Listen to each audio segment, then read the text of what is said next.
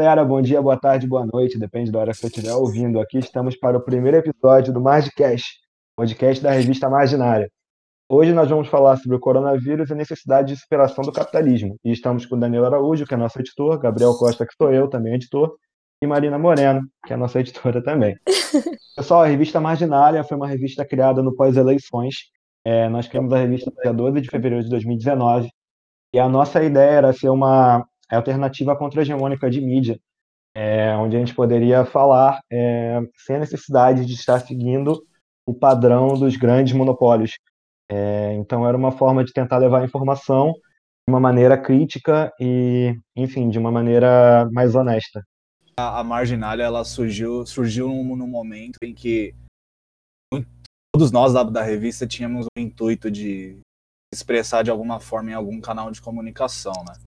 É, eu, pelo menos, eu já seguia várias, várias mídias alternativas de política, geopolítica, sociedade, tipo, outras palavras, ópera, e são, não são mídias muito bem divulgadas, né?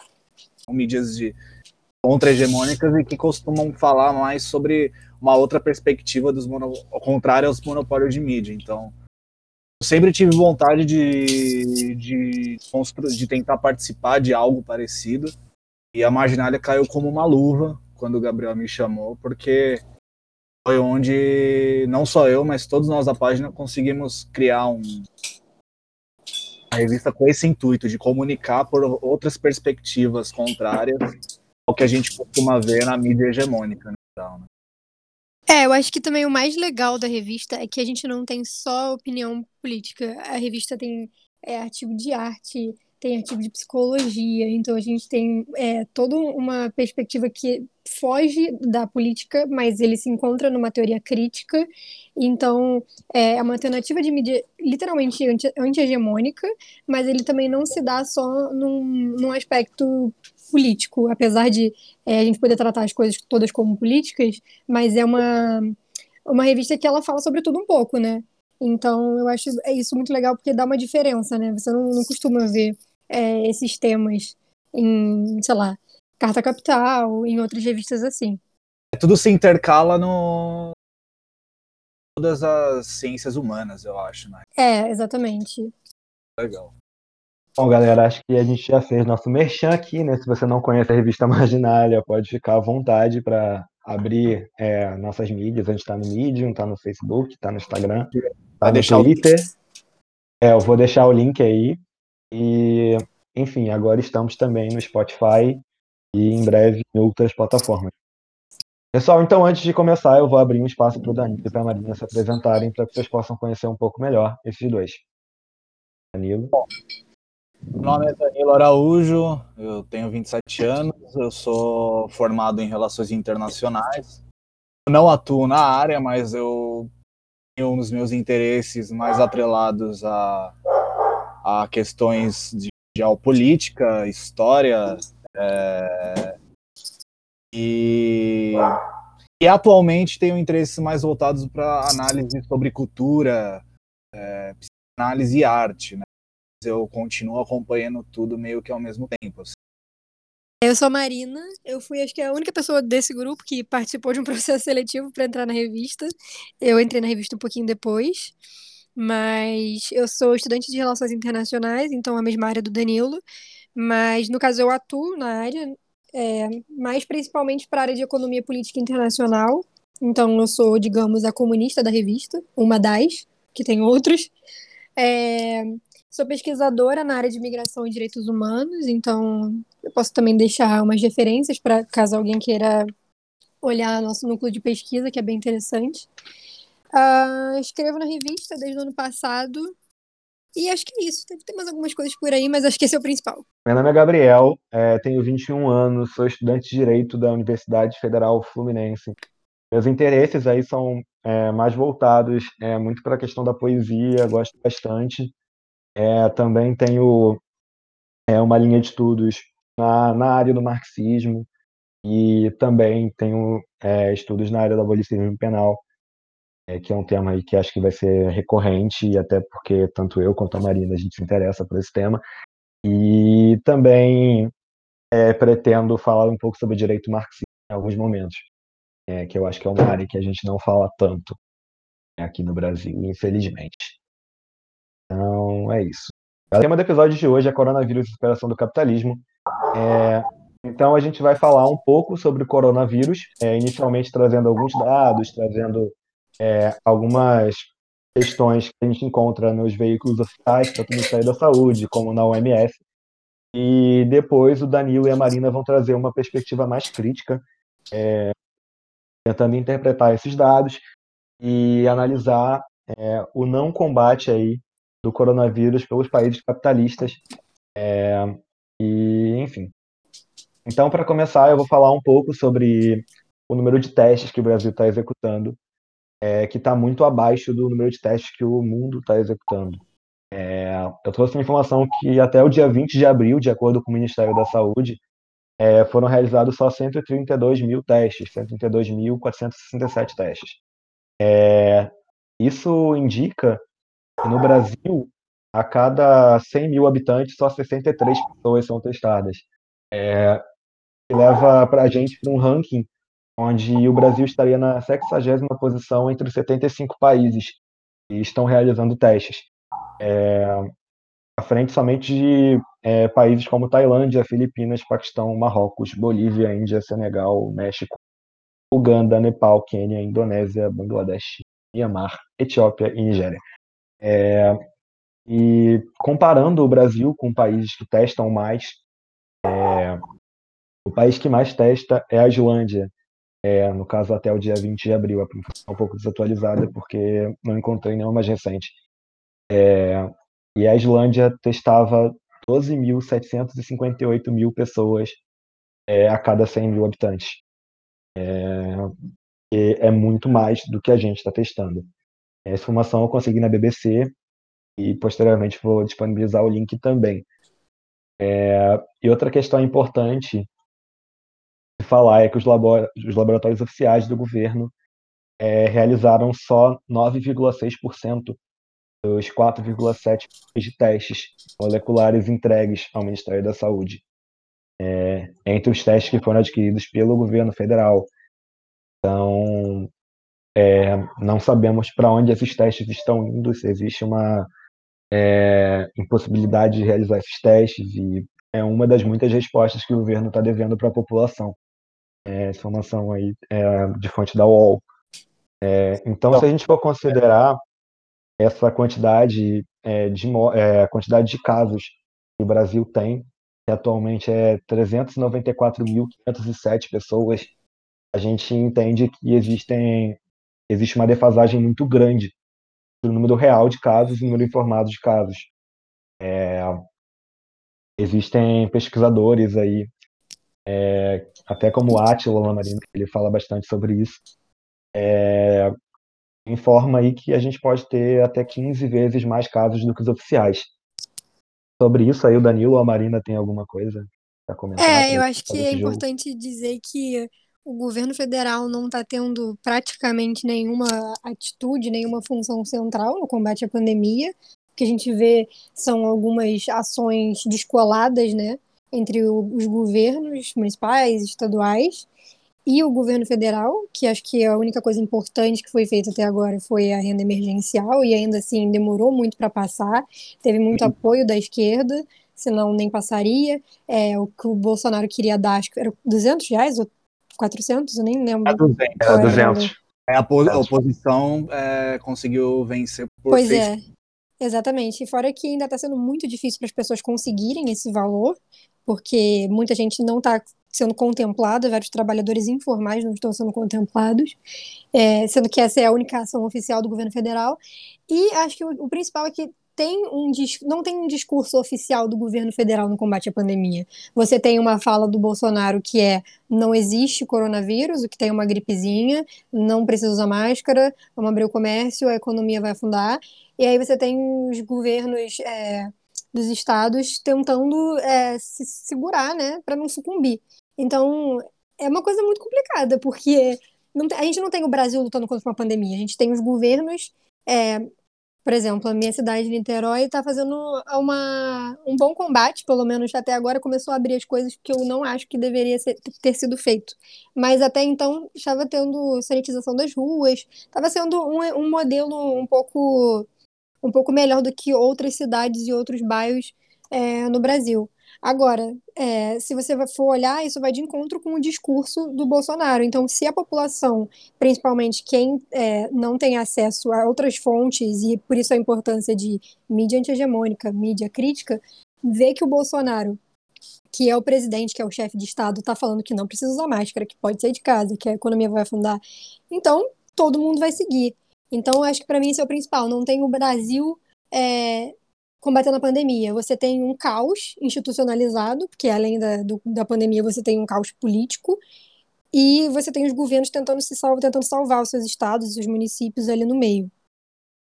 É, o que vale o que vale ressaltar aí é que eu não sei se eu acho que isso está rolando ainda, mas parece que a gente está tá sofrendo um efeito cascata muito grande em relação a essa questão dos números, porque esses números que o Gabriel citou e que a gente for citando aqui vão ser sempre subnotificados, né? Sim. Sempre existem, o, o, que a gente tem de informação é geralmente de, de, o número de pessoas que dão entrada no hospital mesmo que já estão com sintomas graves de é, dificuldade de respiração e tudo mais. Porque eu tinha visto algumas três semanas atrás uma notícia de, no, de outras palavras dizendo que a gente tinha cerca de é, não sei se era 200 mil testes, 600 mil testes, enfim, posso procurar depois. É, acho que eram 600 e poucos mil testes que haviam sido já realizados, porém acho que a rede privada ainda não tinha disponibilizado esses resultados. É, ou seja, já tinham todos os resultados prontos e a, a, a população ainda não tinha essas informações, a mídia ainda não tinha então, eu não sei se a gente está atrasado nesse nível de ter testes prontos, prontos já. A gente não e a mídia não tem informação. Até também porque ontem eu vi uma notícia da Organização Pan-Americana de Saúde, que é atrelada ao OMS, é, dizendo que o Brasil ele pode chegar, ele, a OPAS na verdade ela projeta mais de 88 mil mortes Covid no Brasil até agosto, gente. É, a gente é o segundo o segundo país na América Latina com mais casos, né? Então, e a gente não tem um combate central. Exatamente. É o pessimismo da razão está imperando aqui, então. É, agora, é. agora vale, vale, vale ressaltar que essa questão aí do, do racha entre governo federal e governos estaduais é meio que uma situação anárquica, assim, os governos estaduais estão tirando como podem, né? Porque além, além do Bolso, o Bolso pra, na minha opinião, né, o Bolsonaro é o cara anti-ciência, assim, ele, era, ele é um cara negacionista, assim, mas isso, isso é uma, uma estratégia uh, até política, porque existem, não é só ele que está ali, entende?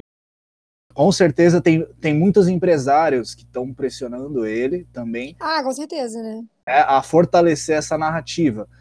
Então, o que, o que a gente chama essa guerra de informações que rola, a gente em relações internacionais, guerras híbridas. É, é, é muito comum na nossa, nossa geração a gente ver isso, com o advento da, tec, da, da tecnologia e tudo mais, a gente tem redes sociais sendo infladas pra, em processos políticos, é, assim como a própria eleição do Bolsonaro, completamente fundada em fake news e tudo mais. Então, não, não ia ser diferente na pandemia ia ser diferente ter interesses escusos acontecendo. Não, é, e a gente sempre vê, é, os empresários estão sempre, ou quase sempre, se a gente for ser muito é, ingênuo, atrelado aos fascistas, né? Isso a gente vê na história mundial. E na pandemia, dessa mesma forma, não seria diferente, é o que sempre acontece. Não são todos, né? Agora não são todos, mas tem uma parcela do empresariado muito forte com ele, como o, o Luciano Hang da Ravan, tem o dono do Madeiro, tem o Roberto Justus. Fiesp é, agora. eu tá... acho que essa, essa narrativa do Bolsonaro, é, ele sempre se vendeu como antissistema, né? Só que ele Sim. não é antissistema, porque o sistema ele é capitalista, ele é liberal, ele quer manter essas coisas. Mas ele vende para as pessoas que ele é, ah, é, a, é a nova política. É, a gente não faz mais essas coisas, porque quem faz isso era o Lula, é, era o PT. Então, é, isso reforça muito esse discurso dele de ser antissistema que está aí. É a Exato. nova política de 64, né? pois é. Opera Nova no política mútil. anticomunista de pós-Guerra Fria. É. Então, galera, é, acho que a gente pode ir seguindo é, com essa questão aí do coronavírus no Brasil. É, tem algum outro ponto que eu acho bem interessante e que é uma pesquisa do Imperial College, também foi citada pelo pelo Atila Yamarino no, perf- no, no canal dele, e aponta uma taxa de contaminação no Brasil é, de 2,8, ou seja, cada indivíduo contaminado infecta quase três pessoas. É, enfim, isso é muita coisa. Sinal de que o isolamento está sendo deficitário, é sinal de que a gente está falhando é, em muitos pontos. É, o país com a menor taxa, a menor taxa de, é, de propagação entre infectados, etc., é a Grécia, com 0,44. Nunca critiquei. Então, então é importante que a gente consiga diminuir isso, é, porque é essencial diminuir isso para conseguir diminuir a taxa de contágio. É, essa, essa informação ela está no G1, mas a fonte of- oficial, aí, como eu falei, é o Imperial, é o Imperial College. É, então, acho que sobre isso, pode falar um pouquinho? Ou... Eu acho que uma coisa importante é que, e o Atila sempre fala isso nos vídeos dele, é que quando as pessoas começam a ficar em casa e quando a, a quarentena começa a fazer efeito de fato, as pessoas não entendem, elas acham que elas podem voltar pra rua. Mas justamente porque elas estão em casa que tá funcionando, que elas têm que continuar a ficar em casa. E Gente, é isso que a gente exatamente. não faz no Brasil, né? E a gente nunca fez, né? Porque quando a quarentena estava começando a funcionar, a gente voltou para as ruas. E a gente nunca esteve de quarentena, porque não- acho que é acima de 70%, né? Das pessoas em casa. posso dizer, tem uma, tem uma coisa muito séria acontecendo nesse âmbito aí das informações e está correlacionado com isso que eu disse agora sobre essas guerras de informação. É, porque como o Bolsonaro ele assumiu essa narrativa, principalmente a classe trabalhadora é, vai comprar esse discurso que é mais simples. É A gente, a gente tem uma certa dificuldade em aceitar esse tipo de condição na história a gente vê essa dificuldade da sociedade aceitar que a gente realmente está vivendo um momento de epidemia. Em todas as histórias de epidemia, o mundo, as sociedades demoraram para tomar precauções porque achavam que era besteira e tudo mais. Mas ele comprando esse discurso, ele influencia tanto isso a ponto de essa guerra, essa guerra híbrida que está acontecendo está cada vez mais inflada. Vou dar um exemplo porque vocês falaram do Atila. Eu estava assistindo a, a entrevista dele com a CNN no sábado, né? E chegou uma hora que a jornalista, a Gabriela Prioli, ela pergunta, não sei se ela é jornalista, professora, né? Enfim, Acho que ela é, ela é ela é do direito, né? É, ela é advogada. professora- é professora do Mackenzie de Direito Penal, eu acho. Mas acho que ela é jornalista também. Enfim. Enfim. ela, ela, ela questionou o Atila em como ele via essa, essa dualidade de informações acontecendo, enquanto tem pessoas que criticam o isolamento fe- ferozmente, e do outro lado as pessoas a favor do isolamento, até do possível lockdown. Ele, ele falou, ele, ele tinha um olhar de preocupação muito grande, porque agora ele está começando a entender o impacto político disso que ele deu um exemplo de uma, um perfil que foi questioná-lo relação ao isolamento social. Parece que a pessoa perguntava para ele que ela morava no interior de São Paulo e que os casos não estavam grandes e que ela, e que ela tinha perguntado para ele se, se seria o ideal mesmo é, colocar isolamento em todo o estado de São Paulo especificamente ou só nas é, só na, nas cidades que têm os números maiores, porque ele estava indo trabalhar normal e tudo mais. Ele falou, realmente, uma pergunta pertinente para quem tem dúvida. Ele disse que ele foi clicar no perfil dessa pessoa, o perfil tinha sido criado um dia anteriormente, anterior a, a, Bot. a pergunta, e ele disse que viu mais 15 perfis iguais fazendo a mesma pergunta em outros canais e nos vídeos dele. Então, existe. Os bots estão atacando de novo. É uma Nossa, guerra. é, e eu não sei se vocês viram também é, que tinha aquela coisa da. Ai, a minha, minha prima, meu tio, ou whatever, é, foi atropelado por um caminhão e quando ele chegou no hospital, ele morreu e botaram como coronavírus. E eram 30 pessoas falando isso, claramente um bot. E a foto era tipo uma bandeira dos Estados Unidos com uma mulher loura. É Não, bizarro, o- bizarro. O WhatsApp melhor é o de maior todos é o meu porteiro que foi atingido pela roda de um caminhão Ah, e registraram como Covid. todo mundo com o mesmo porteiro, tô- que morreu do mesmo tô- jeito. Cara, eu tenho ouvido uns umas coisas assim também, de terem que. Eu acho que um enfermeiro. Olha que, olha que, olha que bagulho de louco, cara. Um- o, o motorista do meu chefe disse que tava no, no bar do, do, bairro, do bairro dele lá, aleatório. Disse que tem um enfermeiro que conhece ele lá e disse que o enfermeiro falou pra ele que todo mundo que tava entrando no hospital tava dando entrada como Covid amando do Dória, sabe? Eu vi, eu vi esse cara. Porra, velho, o enfermeiro falar isso. Tá- É uma história que vai se. Ela vai ficando cada vez. Você vai lendo, você vai desacreditando, vai virando uma bola de neve. O, enfer- o motorista do meu chefe, de não sei o quê, do enfermeiro, que vai amando do Dória, tipo. E eles têm, e eles parece que eles têm resposta pra tudo, né? Qualquer contestação que você fizer, eles têm resposta, cara. E qualquer coisa que você fale contra, você é stalinista. Ou então, essa é, é isso, o que é até importante eu falar isso agora porque já pega gancho com o que eu vou falar sobre as teorias de conspiração com- sobre a China, né? É, que a Uhum. gente tem É, visto muito aí, né? De que a China ela criou o laboratório. vírus laboratório e que ou que a China deixou escapar o vírus propositalmente Escapar. tipo, como, como se fosse fácil assim, né? Eu vi esses dias, gente, uma notícia do Nobel de Medicina francês. Ele descobriu, a- ele descobriu o H, ele foi muito importante para a medicina que ele descobriu o HIV na época que estava AIDS e tal. Então, tipo, ele ganhou o Nobel na época e tal. Cara, super importante na comunidade médica.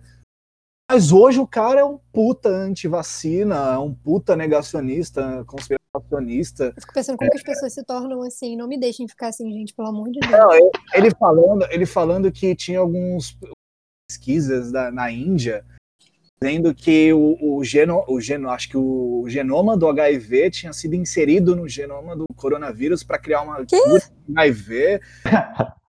Cara, tipo, a comunidade médica de cara já começou a rechaçar ele, falar que ele já criou outras teorias de conspiração. Na época do HIV, ele, ele, ele foi muito importante na descoberta do HIV, mas ele começou a, a- na busca dele pelo, pelo motivo do surgimento do HIV, ele começou a criar umas teorias absurdas assim. E aí Desde- você pergunta, né? Qual é a fonte? É a pessoa, teoriasdoidas.wordpress.com.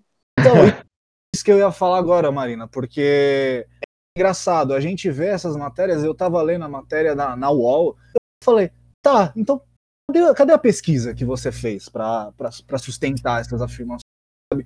Nunca tem, esses caras nunca têm essa pesquisas que eles podem ter feito para É, eu acho que uma coisa importante de dizer é que a gente, tipo, a gente é uma revista contra-hegemônica, mas tudo que a gente fala, a gente tem alguma, ou pelo menos três fontes. A gente sempre tem uma referência para embasar o nosso argumento, porque a gente não é arrogante o suficiente para achar que a gente pode tirar tudo da nossa cabeça, sabe?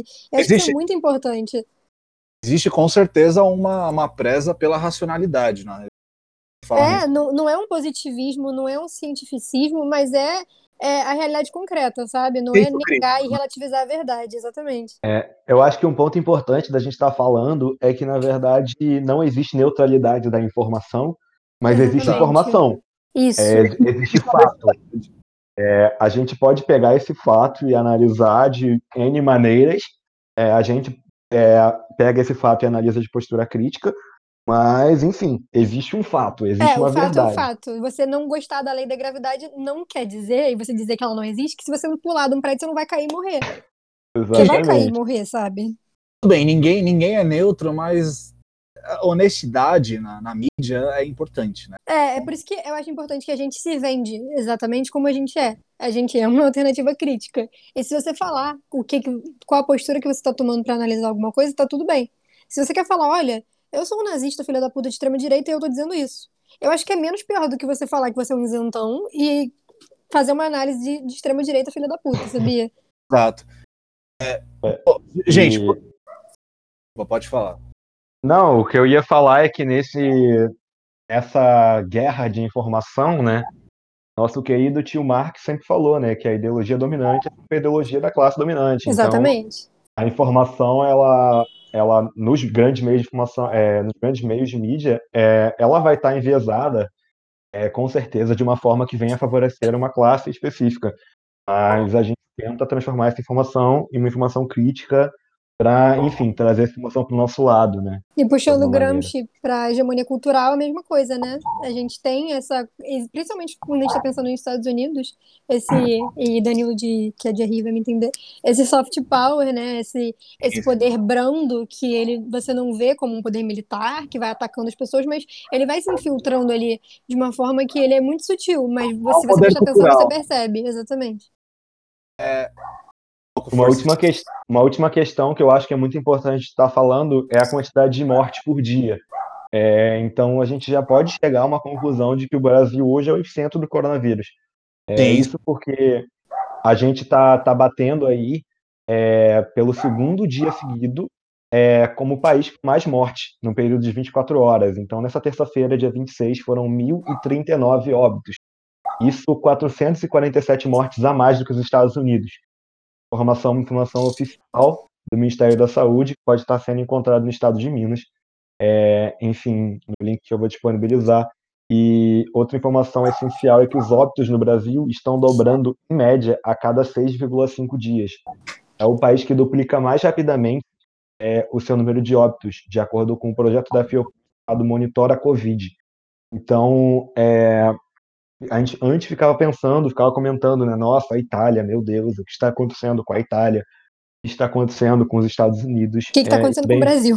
Exatamente, bem-vindos ao Brasil, o epicentro do coronavírus. É isso que nós somos agora. É, o Atila já vinha alertando a gente desde o início Exatamente. disso. Mas É. não, ele é comunista safado defensor da China. Ele fala da China, né? Então, super comunista. É, pois é.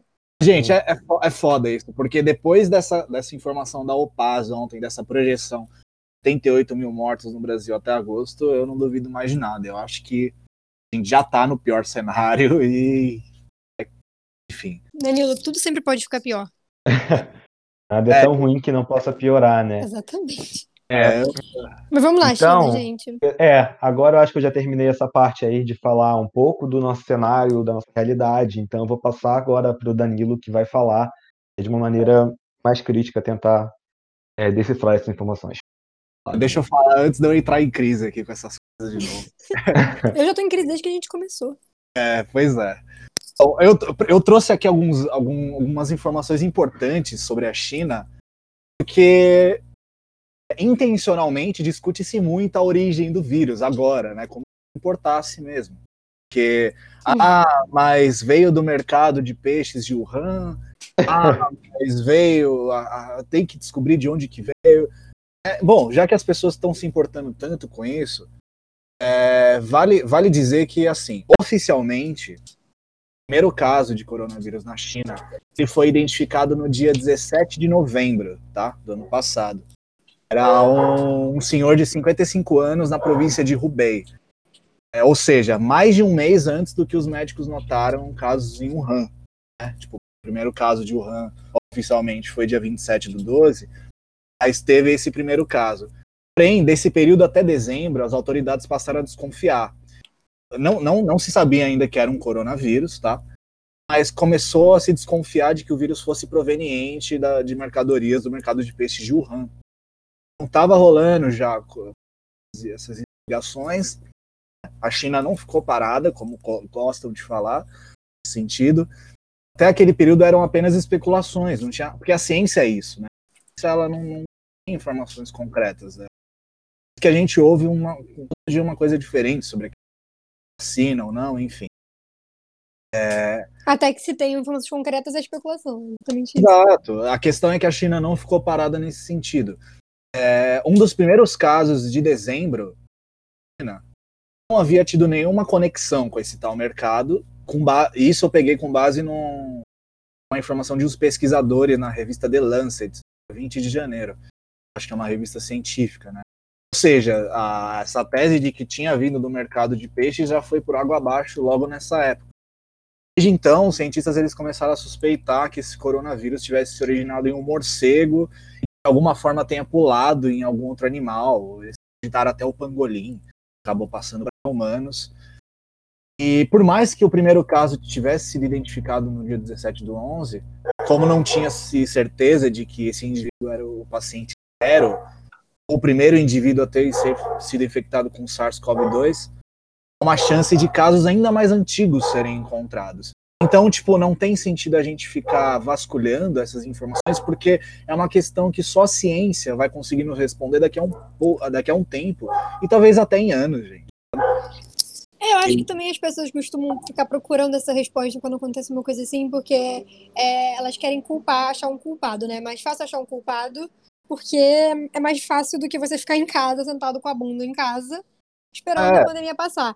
E assim, eu não vejo ninguém falando, nossa, mas o HN1, porque surgiu nos Estados Unidos, mas a gripe espanhola, que surgiu nos Estados Unidos. Ninguém fica sendo racista com o norte-americano por causa das doenças virais que surgiram lá. E é o que a gente vê é. acontecendo é. muito com a China, né?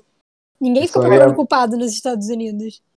Isso aí é muito por conta do nosso projeto punitivista de sociedade, né? Pra gente é mais importante encontrar um culpado do que encontrar uma solução, sabe? Exatamente. Nossa. E por conta do nosso americanismo, né? Que com o governo Bolsonaro é muito mais forte, né? De achar que, ele, que a gente é um aliado super especial dos Estados Unidos e, é.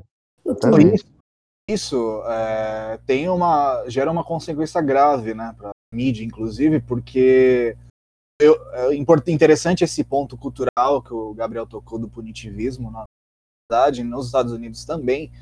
Além desse punitivismo cultural, vou ter que retornar à questão da, da guerra híbrida, da, das informações. é, Trump, intencionalmente, ele começou a falar de vírus chinês por conta ah, de a meio que amenizar a responsabilidade dos Estados Unidos sobre o caso e reforçar essa narrativa de que a gente tem que cobrar alguma coisa da China. Então, isso continuou sobre a China, isso ainda continua sobre a China. É, porque após esse caso, do dia 17 do 11, um a cinco novos casos foram relatados todos os dias até o dia 15 de dezembro. Um total atingido de 27 casos, aumentando. E aí, no dia 27 do 12, oficialmente, doutora Zhang Xishan, é, que ela era chefe do departamento respiratório do hospital de Hubei, ela informou as autoridades de saúde na época que era realmente um novo coronavírus que estava causando doenças. Até ali, tinham uma cerca de 180 infectados já, ou seja, não tinha informações precisas do que era de fato aquela doença até o dia 27.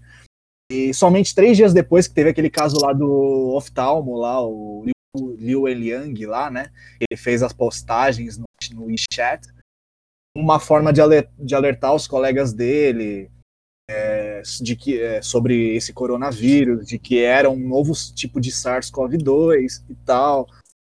E ao contrário do que sugere essa narrativa de que o Dr. Liu ele era um herói dissidente que estava tentando alertar o mundo de que a China estava ocultando informações sobre o coronavírus, Gente, o, o Dr. Liu Eliang, ele morreu por Covid, né? Mas ele era do Partido Comunista Chinês. E ele mesmo alegou que ele não estava tentando espalhar informações mundo sobre isso, tanto que ele ficou super preocupado quando ele percebeu a notoriedade da ele lançou no WeChat. Ele deixou bem claro que ele estava tentando alertar os colegas sobre isso. E assim, é, aí eu vou ter que fazer uma crítica ao governo chinês, de fato, porque que, que é uma crítica minha. O governo ele meio que deu uma advertência para o Dr. Liu Eliang, é, meio que uma reprimenda em uma delegacia de polícia em Wuhan, é, que ele tinha que assinar por espalhar boatos. É, o governo o, não, não dá não dá para negar, gente, que o, a China ela é um país que tem muitas contradições, né, no seu sistema político, econômico. Eles têm questão da economia de mercado, mas eles têm um planejamento estatal assim. E, não, e vale, vale dizer também que é, eles, eles têm uma, uma, certa, certa um certo problema com, com o controle, né? A questão de reconhecimento facial, de crédito social na, na sociedade, mas, ao mesmo tempo, eu sei que a gente é meio que permeado por um certo olhar ocidental. A gente vai analisar Estado chinês. Então isso acaba gerando muitas, muitas difusões na hora de, de entender, porque ao mesmo tempo a, o que a gente deveria se perguntar é como que a sociedade chinesa lida esse controle que para gente aqui ocidental acha que é muito controle, mas me parece que o confucionismo, que é a filosofia primordial da, da Ásia, né, o Confúcio e tal, eles têm uma questão ética, moral, meio que de cooperação mútua e de organização muito séria. E eu não sei se de fato esse controle excessivo que eu vejo como o Danilo na América Latina para ocidental é o mesmo que o chinês vê. Então, tô dizendo isso porque a gente tem que colocar isso na mesa antes de fazer qualquer tipo de crítica analítica em relação ao país. Mas em relação a isso, eu achei que foi muito dura essa reprimenda. Mas independente disso, né, depois dessa reprimenda, é... ele mesmo declarou, é, a CNN, essa informação que disse, de, de não, não queria ter sido um dissidente nem nada. No mesmo dia que o Lee fez essa publicação, a própria Comissão Municipal de Saúde de Wuhan ela emitiu alguns documentos internos para os hospitais para orientar no combate a, ao coronavírus, que ainda até então estava desconhecido. Foi logo em seguida que ele fez essa publicação, o governo chinês já alertou a OMS, já alertaram os hospitais da, na China, imediatamente começou esse combate. Porque depois da morte do Liu de, Liang, ele, no dia 7 de fevereiro, que foi decorrente dessa infecção, coronavírus, a própria Comissão Nacional de Supervisão abriu uma investigação para avaliar o caso do Li, né? De acordo com o jornal Xinhua, os investigadores sugeriram que as autoridades supervisoras é, locais examinem aquela emissão de carta de reprimenda, porque foi inapropriada, de acordo com ele. É, não respeitou os procedimentos pertinentes, a lei e tudo mais, e insistiram que a polícia revogasse aquela carta. É, se eu não me engano, o relatório ele foi revogado e porque o Dr. Lee não quis perturbar a ordem, a ordem pública nem nada, ele foi homenageado depois do falecimento da Comissão de Saúde, como trabalhadores que combateram o coronavírus, né? É, então, de, logo em, como eu falei, logo em seguida isso já foi alertado ao escritório da OMS, China, tá? Que vale se lembrar também de que todos os países que são signatários organizações internacionais, eles têm um escritório da organização no país. Então, para as pessoas que dizem que não, não acreditam nos dados da China sobre os mortos e tudo mais, bom, vamos fazer o seguinte, vamos mandar um e-mail para a OMS contestando a metodologia científica deles. Né? a análise do, do, dos dados, porque se você se a gente achar que a própria China não tá que a própria MS não está ligada nesses dados, é, a gente vai ter que é questionar é toda a nossa, a nossa política de saúde, né? Não é só da China, do mundo todo. Exato. Ah, e analisar o próprio método científico, né? Que... É, é que tem essa. Nessa era de informação, tem. Além de ter essa dificuldade, assim, minha opinião sobre isso. É, as pessoas, no geral, o senso comum, ele é muito forte, né? Cultural. Então eu acho que é muito mais fácil a gente se apegar a informações do senso comum que a jornais com, com análise científica e crítica mesmo, né? Uhum. É, na era da informação, todo mundo é inteligente, todo mundo sabe tudo, né? Sim. Então, é a, a, a, de, de, a era da pós-verdade que a gente vive hoje em dia. Uh, e bom, gente, eu, eu continuando, eu, eu colhi algumas informações sobre os métodos de combate do Estado chinês, que eu não posso negar que eu fiquei impressionado com, com o método de combate deles. É, nesse sentido, porque imediatamente começaram a ser coletadas uh, as informações dessa pneumonia, que era o coronavírus, é, onde a China ela, ela começou a alertar todos os hospitais e vale se lembrar também que eles possuem o maior sistema digital de vigilância e notificação de doenças do mundo. Permite a todos os trabalhadores de base de saúde pública notificar qualquer coisa para as autoridades. Dia 20 de janeiro, a informação mais importante do, do coronavírus era que ele era transmissível de forma comunitária, ou seja, entre, entre pessoas. Três dias depois, o governo chinês já tinha estabelecido uma quarentena muito rígida em Wuhan. Não sei se foi o lockdown direto ou se começou essa quarentena primeiro. Mas eles começaram a isolar cerca de 11 milhões dos próprios habitantes pedindo a saída. E até aquela altura, cada lar podia so, é, somente uma pessoa para. Podia ir só uma pessoa para a rua a cada três dias comprar mantimentos. a temperatura de todas as pessoas era checada antes de entrar em qualquer tipo de estabelecimento. E essas medidas foram se tornando mais restritivas, né? O... E lembrando que isso não foi uma decisão da OMS, a China tomou essas decisões por conta própria. Até porque eles já tinham enfrentado, não sei se eles já tinham enfrentado alguma pandemia antes, mas meio que eles já, eles já tinham uma certa preparação para isso. A decisão de isolar as cidades não foi uma recomendação da OMS. É, mas a OMS alegou que foi uma decisão sem precedentes na história da saúde pública. OMS ficou impressionada com a eficiência do Estado nesse sentido. É, o que aconteceu depois era que a estratégia ela, ela consistia em três fases: isolamento social, testagem em massa, rastreamento das cadeias de transmissão. É, Para eles, a, se o Han vencesse a epidemia, a província de, de Hubei também ia vencer. Então, é, aquela coisa que eu falei da, da, da, do cooperativismo cultural que existe no Estado, China, de que a, a política chinesa tinha um, um, objetivo de supressão completa do foco de infecção. Isso foi somado às medidas de mobilização em massa de voluntários, funcionários de saúde, setores da sociedade. Construção de hospitais, gente. 12 hospitais em 11 dias, com cerca de mil leitos cada.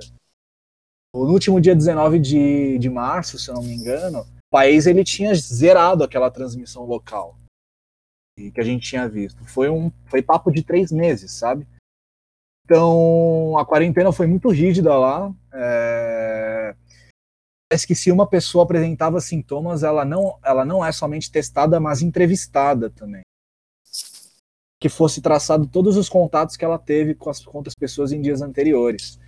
É... E dessa forma, a totalidade dos infectados, até os assintomáticos, foram cortados da cadeia de transmissão do vírus. É, e aí, com esse isolamento social, o número de contatos foi se reduzindo. É, foi desenvolvido um aplicativo do governo é, de, dos residentes de Hubei, que era a província que teve o primeiro caso lá que eu comentei. Eles foram obrigados a baixar esse aplicativo que criava um QR Code único para cada pessoa. Esse QR Code ele era apresentado em todas as barreiras sanitárias onde tinha medição de temperatura. Ou seja, se a pessoa tivesse qualquer suspeita, ela imediatamente já ia receber uma mensagem indicando a necessidade de ficar em casa. Ao mesmo tempo em que todas as pessoas que tiveram contato com, com ela recebessem mensagem semelhante. Essa forma de fiscalização em casa mesmo, muito eficiente, porque a cada pessoa, aí eu estou chutando alto, né?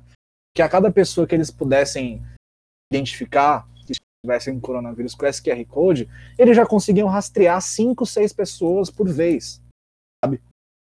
É, é, muito, é muito impressionante. Eu fico até emocionado de falar. é muito impressionante que a nossa noção de modernidade é poder escolher entre sete marcas de biscoito e a gente acha que. A gente não, né?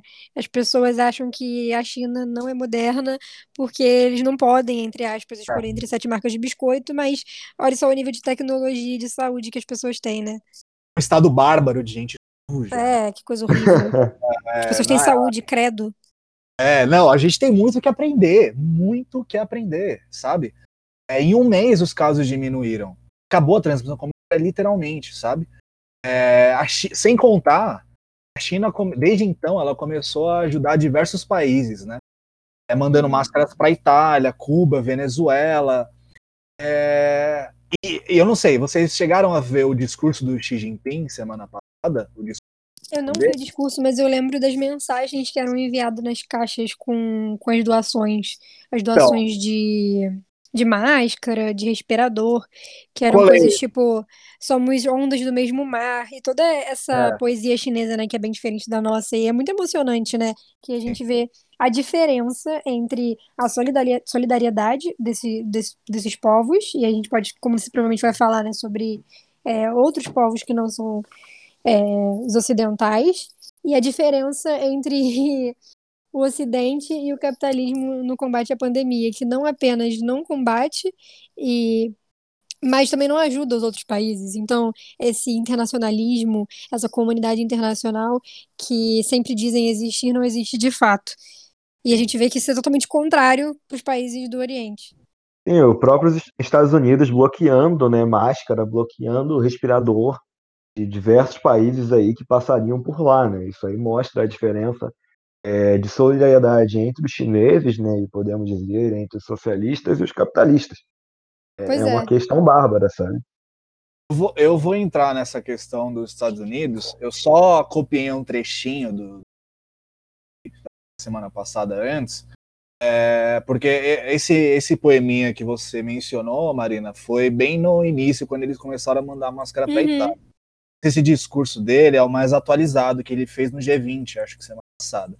Tem alguns trechos interessantes aqui que são o seguinte: isso são palavras dele no, no discurso. A China vai oferecer em dois anos 2 bilhões ah, de dólares para apoiar a resposta ao Covid, desenvolvimento econômico e social dos países afetados, sobretudo em desenvolvimento.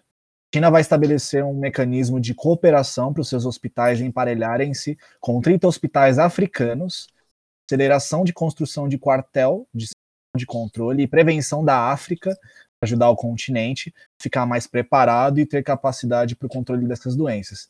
Assim que a vacina chinesa estivesse desenvolvida e for desenvolvida e aplicada, ela vai ser disponibilizada como um bem público global. E será o que a China contribui para garantir a disponibilidade e acessibilidade de preço da vacina em países em desenvolvimento. A China vai trabalhar com outros membros do G20 para implementar a iniciativa de suspensão do serviço da dívida para os países mais pobres. A China está disposta a trabalhar com a comunidade internacional a dar maior apoio aos países severamente afetados sob grande pressão do serviço da dívida, eles possam ultrapassar as dificuldades atuais. Ou seja, é só um ponto pra, que é importante aqui. É, como, como alguém de relações interna- internacionais, não dá para negar Uhum. existe, obviamente, existe um interesse nacional da China em ser a vanguarda da- do combate à Óbvio. É, eles que e existe essa, essa luta hegemônica entre Estados Unidos e China por essa posição não é não é nova. Então, obviamente, eles estão se valendo disso também para afirmar a sua posição de ator geopolítico. Mas uma coisa que eu fiquei muito. Eu fiz umas pesquisas e eu estava até conversando com isso- sobre isso com minha professora de Economia Política Internacional. E muitos autores, muitos pesquisadores da área percebem que a China não tem, e talvez pode até ter tido no passado, mas de uns tempos para cá, não tem um interesse em ser hegemonia.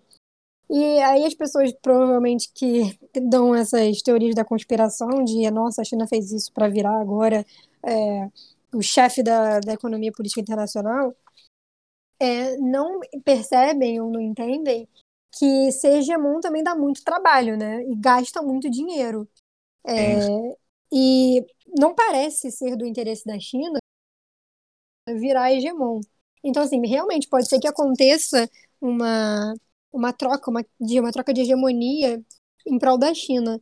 Mas, é, apesar disso ser, obviamente, uma. de- desse, ah, dessa posição da China de ajudar os outros países, apesar de ser mais solidário do que os países do Ocidente, ser também uma autoafirmação da sua própria, é, do seu próprio país, eu não acho que isso seja também uma estratégia como é, afirmação hegemônica. Pelo menos não é o que eu vejo. É, eu não sei dizer, mas sinceramente, porque eu tava lendo aqui um pouco antes de começar a gravação a uma, a- o, o círculo militar que tá rolando, em- mesmo com a pandemia rolando, China e Uhum. Rússia e- contra os Estados Unidos, né? Existe Sim. uma, existe uma, uma Ah, com batalha certeza. rolando muito forte. É, assim, claro que os Estados Unidos eles estão com o cu na mão nesse momento por perder, a, por perder Mas eu não acho que, que né? vá ter uma troca de hegemonia tão cedo. Eu não acho que os Estados Não. Unidos vai perder esse status tão cedo. não tão cedo, mas assim, essa estratégia dos Estados Unidos de competir para produzir a vacina primeiro é, é justamente porque eles não querem quebrar, que a empresa que, que, que envolva a vacina oficialmente quebre a patente, isso eles até foram contra a resolução da OMS de quebrar a patente como bem público global, diferente do que a China se propôs a fazer Uhum. justamente pra, porque o Trump ele tem essa essa... America First, né? Tem toda essa é, retórica. Com certeza. Essa questão, essa questão, unilateral que lembra muito o governo Bush filho, né? Era totalmente Sim. unilateral. É, a gente teve esse, esse paradigma neoconservador e a gente está tendo essa volta a esse, a esse paradigma de acabar com toda. Não acabar, mas assim, meio que parar de participar de organizações internacionais, de dar uma desatenção à ONU, à multilateralidade. Então é muito mais um é, exatamente. Uhum. E, e acho, acho, que eles não percebem que, na verdade, isso é fruto do, do que eles construíram. Assim, é, os analistas até percebem, mas o Trump, como um imbecil, não, não percebe que isso é uma estratégia de inserção internacional, porque foi construído pelo próprio Estados Unidos, né? Essa inserção internacional nas instituições internacionais para poder se inserir como hegemon também. Sim. Vale ressaltar que nesse momento de crise, bem, bem lá em março, os governos da Venezuela, China, Coreia do Norte, Cuba, Irã, Síria e Nicarágua, eles enviaram uma carta conjunta ao secretário-geral da ONU, que era o Antônio Guterres, uhum. pedindo o fim das sanções contra esses países auxiliar no combate à pandemia. E os Estados Unidos não tiraram as sanções. Ele reforçou as sanções contra a Venezuela, não foi? Exatamente. Reforçaram, é, que nem o Gabriel falou, de desviando é, suprimentos que iriam para a França, é um absurdo, assim. É, eles realizaram uma operação militar sobre o mar do sul da Sim. China, dia 29 de abril. Você viu isso? É, é um dos maiores. É, inclusive, essa é a tese de doutorado da minha, de uma das minhas professoras. E é um dos conflitos do nosso século, né? Sim, total. Existe Mas seguir uma... isso em plena pandemia me parece bizarro, assim, no mínimo. Real, no mínimo. Assim, a China ela tá contra-atacando. Eles alertaram agora no dia 21 que eles tomariam medidas retaliatórias se o Congresso insistisse em adotar essas sanções contra Pequim continuar responsabilizando a China pela pandemia, porque eles continuam fazendo isso. Tipo, o Xi Jinping ele tá muito puto. Assim. Ele, pô, o bagulho tá louco mesmo. O bagulho tá louco mesmo. É, e, e, isso aqui são palavras dele. Somos totalmente contra esses projetos de lei e adotaremos uma resposta firme medidas retaliatórias, se forem adotadas. É, uma coisa que ficou clara aqui para mim é que para muitos é, isso isso tem uma de acordo com uma matéria na revista Ópera que eu li é, não seria problema para uma potência como os Estados Unidos é, envolver, é, envolver a vacina o quanto antes mas a Casa Branca ela, ele, ela acusa China de roubar a vacina, no intuito de ficar que eles estão tentando produzir a vacina primeiro para roubar a vacina. Então, isso é um outro interesse geopolítico pela propriedade intelectual da vacina, porque uhum. eles vão ganhar, os Estados Unidos vão ganhar muito dinheiro se eles conseguirem produzir a, a vacina primeiro. Então, engraçado que fala-se de. Fora o prestígio, né? O soft power, novamente, ah, os Estados Unidos, total. entre aspas, salvando o mundo. Não, e a própria classe do empresariado, né? Não sei se vocês estão acompanhando, mas sempre que algum laboratório é, anuncia que está próximo de alguma descoberta, as ações vão lá em cima, rolam um IPO, alguma coisa Acho fantástica. que a gente pode puxar esse gancho para falar sobre capitalismo. Não que a gente não esteja, mas sobre é, os processos né, de financiarização do capital, que tem tudo a ver com as empresas. Com certeza. Danilo, tem mais alguma coisa específica de dados para falar? Ah, não, eu, o que eu ia ressaltar só. É, eu, eu ia falar das experiências que falaram, mas não tem problema, não. A gente vê isso. A gente, a gente pode usar para debater no final, tipo, fazer sim, um. um só queria, só queria colocar, trazer uma informação atualizada é, sobre a questão da vacina, porque tem um virologista do Hospital Mount Sinai de Nova York, Florian Kramer, ele deu uma entrevista para o país e o El País perguntou para ele quem ele acha que poderia produzir a vacina primeiro. Ele disse que existem diferentes candidatos, é, mas que ele acha que a China ser a primeira a ter a vacina é, e provavelmente consiga nesse outono mesmo. Né? O país eles, come, eles começaram o processo muito rápido. As agências reguladoras não são menos estritas, mas elas têm formas de acelerar o processo de aprovação. Né? Uhum. Então, atualmente, para falar sobre a vacina, quem está quem tá na vanguarda aí da vacina atualmente é a China, os Estados Unidos e a União Europeia, que acho que fizeram uma, uma votação para escolher outro, oito países iniciais quando eles tiverem a vacina pronta e o Brasil não está nessa lista. Ah, sim, devo ver. É. é. eu espero, esperamos que seja a China, né? Porque senão. É. É. We're all fucked. É. Mas pode falar, Maia, acho, acho que era só isso. Tá. É, então, é, Danilo é o cara dos dados, Gabriel também, eu sou a menina da crítica. Nice. É, mas eu vou trazer também alguns dados para somar a crítica. Acho que uma das coisas que mais me marcou, e justamente porque eu estudo mais essa área de economia política internacional, e eu tenho uma análise de conjuntura sobre isso para sair, foi o valor que o petróleo alcançou, né? Na verdade, foi o valor dos contratos futuros para o mês de maio, porque esse foi em, em dia 20 de abril, mas o valor estava a 1 dólar e 50 centavos o barril de petróleo. É, eu acho que isso nunca aconteceu, eu pelo menos não, nunca vivi num mundo em que o barril de petróleo estivesse a esse preço. É, e esse acontecimento é, tem tudo a ver com o capital especulativo, é, o processo de financiarização do capital que a gente vive nesses últimos anos, né? E no que diz respeito ao coronavírus, apesar de tudo estar interligado, é um fator que é, impulsionou esse acontecimento, porque, é, vamos lá, a lógica básica de mercado do capitalismo é oferta, demanda e preço. Se você não tem oferta, você tem muita demanda e o preço cai.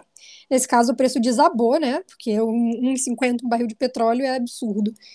Uh, e aí, a, a, diminuição dos derivados de petróleo, causado logicamente pelo coronavírus, porque as pessoas não estão saindo de casa tanto quanto elas saíam, uh, e as empresas e várias fábricas estão fechadas, diminuiu as compras é, das refinarias de óleo cru. Então, isso causou uma superprodução e um grande abastecimento. Tem petróleo demais e o preço está muito baixo. Então, eu acho que é importante falar primeiro que a superprodução é um fator muito comum nas crises do capitalismo. A gente vê isso há muito tempo. Acho que eu não preciso nem citar 1930. Uh, e por causa disso, os vendedores estavam dispostos a pagar 37 dólares e 63 centavos aos clientes que desejassem fechar os contratos para o próximo mês, para que eles pudessem diminuir os estoques, porque eles estavam tendo que estocar petróleo, os barris de petróleo, em navios tanques. E isso é tipo eu não, eu não sei vocês, mas eu nunca tive conhecimento de uma coisa dessas acontecendo na história. É, ter que estocar barril de petróleo em navio tanque, porque sempre tem é, oferta, né, para demanda de petróleo. Ah, então, essa é a primeira parte da análise, né? Acho que isso é muito básico, todo mundo sabe dessa lógica de mercado do capitalismo. Se você não tem. É, se você não tem demanda, você tem muita, muita oferta. Mas acho que isso não é o principal, porque a gente já conhece, é, isso, é, isso é básico da, da lógica de capital. Então, assim, apesar disso ser é, uma das, dos motivos para a crise, é, a gente pode ir mais fundo. Porque não só criticar a base do capitalismo, que é o que eu costumo fazer sempre, é criticar é, por que, que isso está sendo aprofundado, por que, que isso está sendo piorado é, a, cada, a cada século, a cada ano que passa. É, na lógica do capital. Então, eu acho importante ir numa direção de análise onde a pandemia seja, não, seja só um agente que agravou a, a crise do sistema econômico que a gente vive, que é o capitalismo, mas não é o sustentáculo desse sistema. Então, a gente ouve muitas pessoas falar, porque o coronavírus é, é a crise que a gente. É, eu não sei nem como é que as pessoas falam isso, porque eu, eu tento apagar isso da minha cabeça. Mas as pessoas adoram colocar a culpa. Hã? Humano é o vírus, né? É, o ser humano é o vírus, esse discurso totalmente. É, frases é... que valem tapa na cara. É o quê? Nunca viu, não? Não. É da TV Quase, é um, é um quadro. É, frases que valem tapa na cara, inclusive recomendo muito TV Quase. Inclusive recomendo muito. Nossa, não sabia Gente, não sei o que é isso, eu não vejo muito televisão. É a galera que faz o choque de cultura, não é televisão. Ah, tá, é eu sei, eu sei, eu sei. Ah, choque é. de Desculpa, sou. Na verdade, eu choque não tenho de cultura. Tempo mais. É choque é o programa, na verdade. Não, eu sei TV que é choque quase, de cultura, mas a TV eu quase sabia, é. TV quase. Quase é quem produz. Inclusive, aí TV quase, se quiser Hum. patrocinar a gente aí, tá. Primeiro Brincadeira. podcast já pedindo patrocínio, Gabriel. Isso é muito cara de pau. Que dis- Mas convenhamos, né? Que discursinho de merda esse. Tá, voltando. Então, pra mim, essa é a análise mais importante de se fazer aqui. O coronavírus, ele escancarou uma crise que a gente vive há muito tempo. Ele não é o sustentáculo da crise do capitalismo. O capitalismo é o sustentáculo das crises que a gente tem vivido é, sucessivamente. Então, é a sua estrutura de acumulação, mas agora piorando é essa estrutura que se liberta da acumulação primitiva de capital, então se liberta da produção de bem e de serviço, que é a que a gente está acostumado com o capitalismo industrial, de fábrica e produzir coisas que a gente pode pegar, mas entra nessas expectativas de mercado. E se essas expectativas de mercado é, são tudo que sustenta a nossa economia mundial, a gente vê que a gente está ferrado, porque a gente vê que o petróleo, por exemplo, vai acontecer isso e todas as outras coisas que regem a nossa vida. É, no, no site da revista, eu fiz uma outra análise que é sobre também a crise do coronavírus e o capitalismo, mas é numa direção mais sobre como é, o coronavírus afeta mais os trabalhadores e as pessoas de, de classe baixa do que os empresários, do que as elites e tudo mais. Essa análise é um pouco mais básica, mas isso também entra muito aqui, porque é, tanto o fato de existir essa financiarização do capital e todo esse processo de, de aprofundamento das estruturas do capitalismo fazem com que seja muito mais fácil para uma pessoa que é pobre, que não tem acesso à educação, que não tem acesso à saúde, é, tanto acredite nesses discursos, como a gente está falando né, na guerra é, de informação, e saia de casa mesmo não precisando, ou então que não tenha é, acesso à comida, a gente viu, acho que a gente não falou sobre esses dados, e eu nem sei se eu tenho dados exatos, mas é, as o fato das pessoas não estarem respeitando a quarentena, em sua maioria, é porque elas precisam sair para comer, elas precisam sair para trabalhar, para vender, sabe? Então, as pessoas que precisam sair para vender o almoço, para poder jantar, elas não podem ficar dentro de casa. Então, não é que o coronavírus é a crise do nosso tempo, é o capitalismo. Só que o coronavírus ele chegou para mostrar para gente que o, o, capitalismo ele que é, comanda né, essas estruturas. Então, é, no caso do petróleo, a gente não vai ter tempo de mencionar aqui, eu acho, e acho que seria uma análise mais geopolítica, a gente pode até fazer um outro vídeo sobre um outro podcast sobre isso, se o Danilo quiser, que eu acho que ele gosta desse assunto. Mas é como artifício geopolítico, né, de poder, que é totalmente isso. Os Estados Unidos têm é, o preço do petróleo é cotado em dólar, então isso também tem tudo a ver com hegemonia. É, Dolarização da economia, né? Exatamente. Que é, isso é uma das áreas que eu gosto muito de estudar, que é a contribuição brasileira à economia política internacional.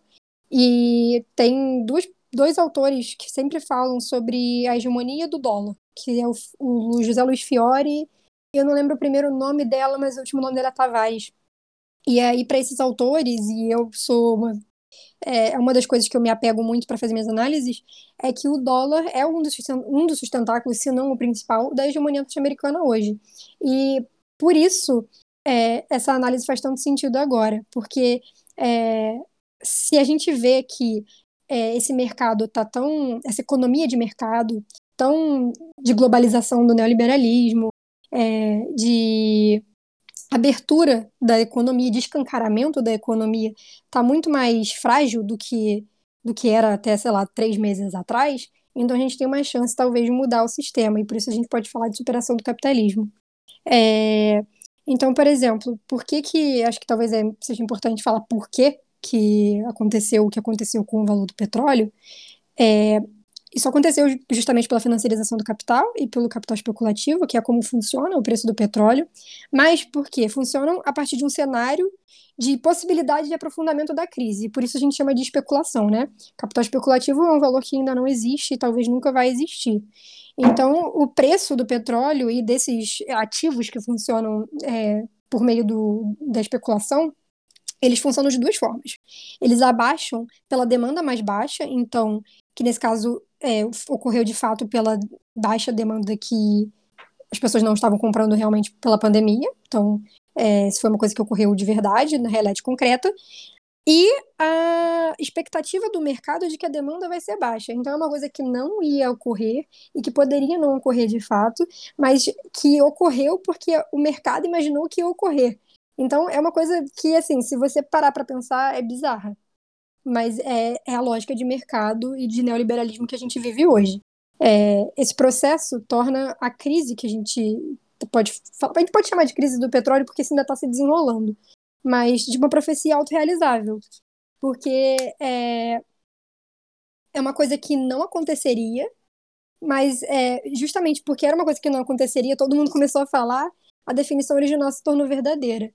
Então, eu acho que o principal é dizer que o coronavírus demonstrou pra gente que o escancaramento das economias, o aprofundamento da especulação. Então, por exemplo, é, 90% é, do dinheiro que existe hoje no mundo é capital especulativo, então não existe de fato.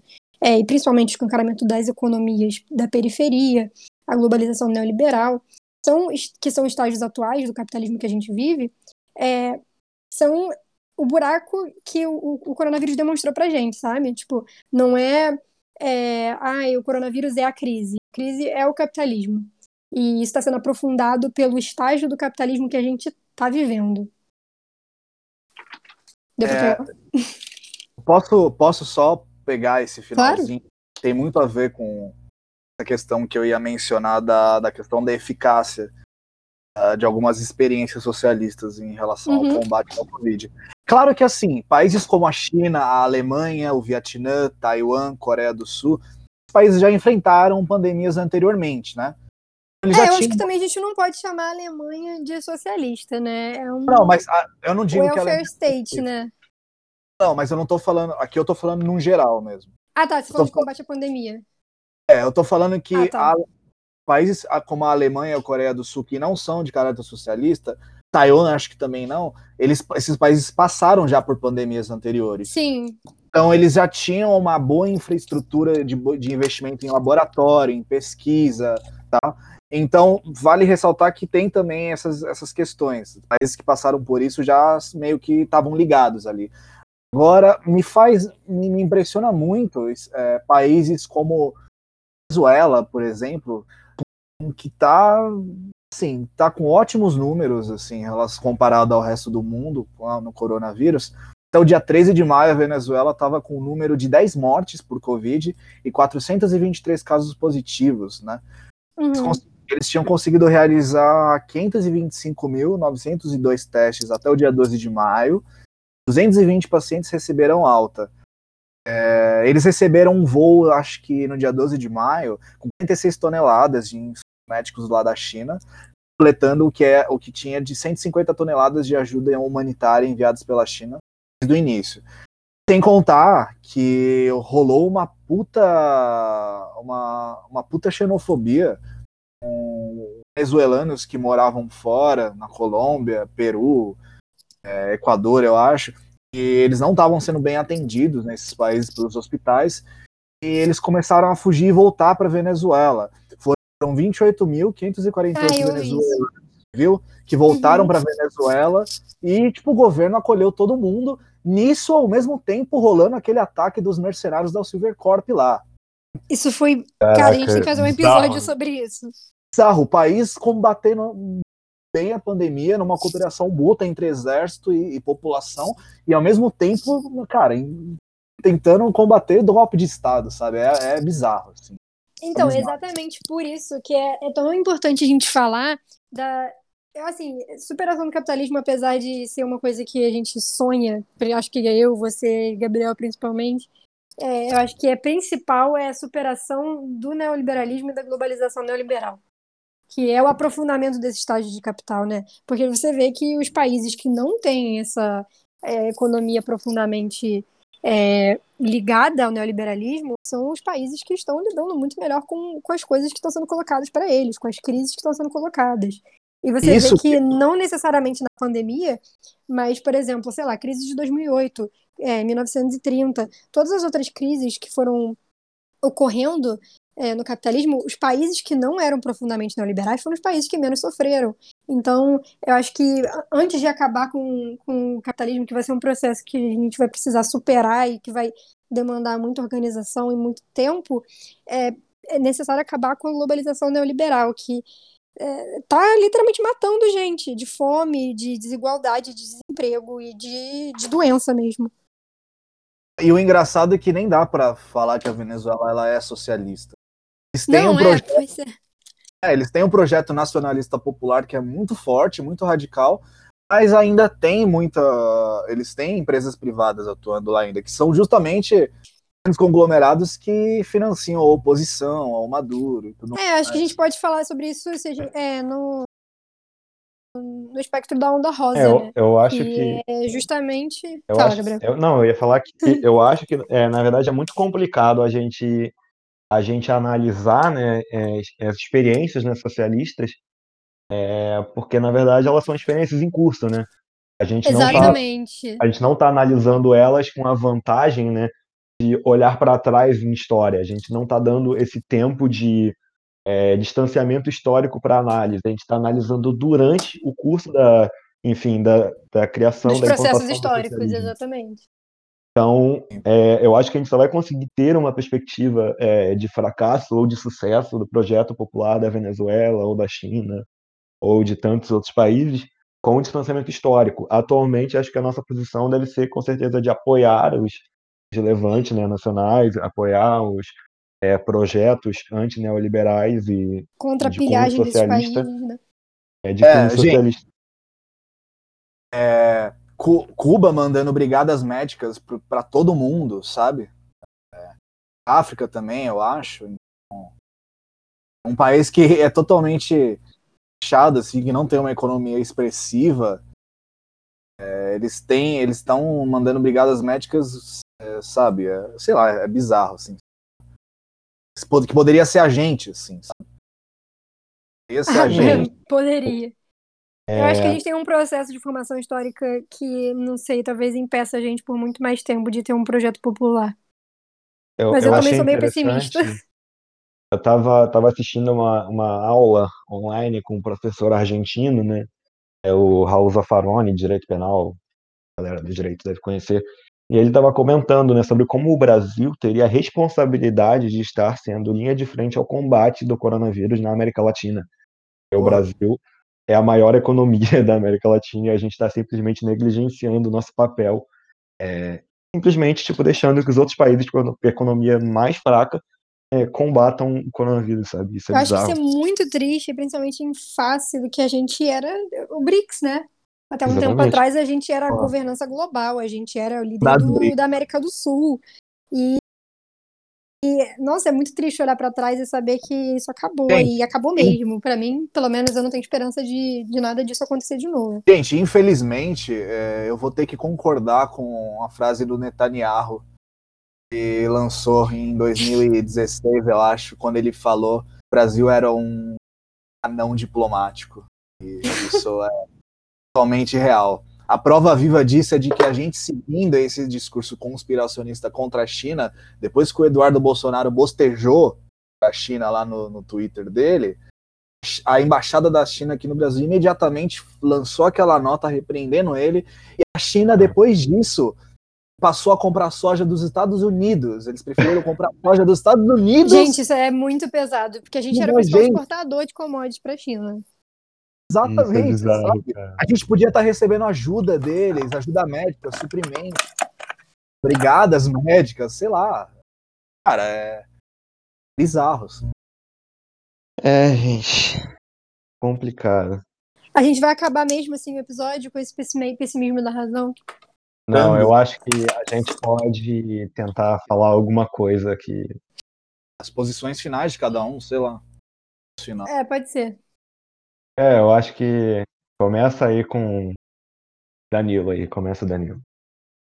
Bom, gente, então acho que a gente conseguiu abordar as principais questões aí é, políticas e econômicas que estão rolando no mundo agora. E como a, a Marina explicou bem, quantas nossas fraturas ficaram expostas. né? Ainda mais no- na, na periferia do capitalismo, é pior, né? Acho que o Brasil, o Chile e o Equador estão nessa posição são, né? Então, bom, eu agradeço aí todo mundo que estiver escutando e agradeço aos meus queridos colegas de essa oportunidade. Espero que a gente é, esse podcast com- seguindo essa linha de temas aí. É, minha cabeça já me vieram vários outros temas interessantes para se falar futuramente. Eu não, eu não sou muito otimista pro momento, até porque não, te, não, não temos muitas condições materiais de ser otimista agora. né? Mas é, encarar o flagelo de frente. Então, acho que seguindo uma linha diferente do que o Danilo falou, só pra gente não fechar tão triste esse episódio, é, acho que a gente pode pelo menos pensar no coronavírus como um, um agente que expôs a nossa crise e que talvez seja é, sirva para abrir nossos olhos para os flancos expostos do capitalismo. E acho que isso já aconteceu com muita gente. É, acho que o apoio ao Bolsonaro já caiu é, exponencialmente nessa pandemia. Isso já é um passo significativo no Brasil. E acho que, é, pelo menos, seguindo essa linha de, de pensar em superar o, pelo menos a globalização neoliberal, que é o estágio, pelo menos, mais perigoso do capitalismo para mim, é que olhando como isso faz mal para as nossas economias de periferia e para o povo. Falou isso, mas só para deixar claro que, mais do que nunca, a crise, por mais merda que seja, ela deixou escancarada a importância de ter um Estado forte e centralizado. É Bom, pessoal, acho que a gente conseguiu é, avançar bastante aí no debate. Obviamente, esse debate não vai estar esgotado agora. Um debate aí que ele é muito grande, ele demanda muito conteúdo, demanda ouvir bastante, bastante, dialogar, criar é, novas posições. Mas, enfim, acho que a gente vai continuar aí nessa linha com o podcast, vai continuar trazendo temas de relevância aí para vocês é, continuar buscando é, outras pessoas também, com outras posições, outros conhecimentos. É, enfim, esse é só o começo aí do podcast, que foi uma, uma ideia aí para a gente tentar trazer a revista para outros lugares, né? Porque muitas vezes o conteúdo escrito é, pode não alcançar todo o nosso público e, enfim, não nesse momento, mas o podcast é uma ferramenta muito boa para você ir ouvindo enquanto vai para o trabalho, para você, enfim, é, poder ter o acesso mesmo que durante algum deslocamento. É, então é isso, agradeço aí a, a todo mundo que está tá ouvindo a gente. É, peço que compartilhem é, esse podcast, compartilhem nossa revista, acessem nossas mídias sociais. É, nosso user em todas as mídias sociais é arroba Marginalia. É, Heavy de revista. Heavy de revista. E enfim, posteriormente, é, ficar aqui com mais conteúdo. E qualquer coisa, vocês podem nos contatar.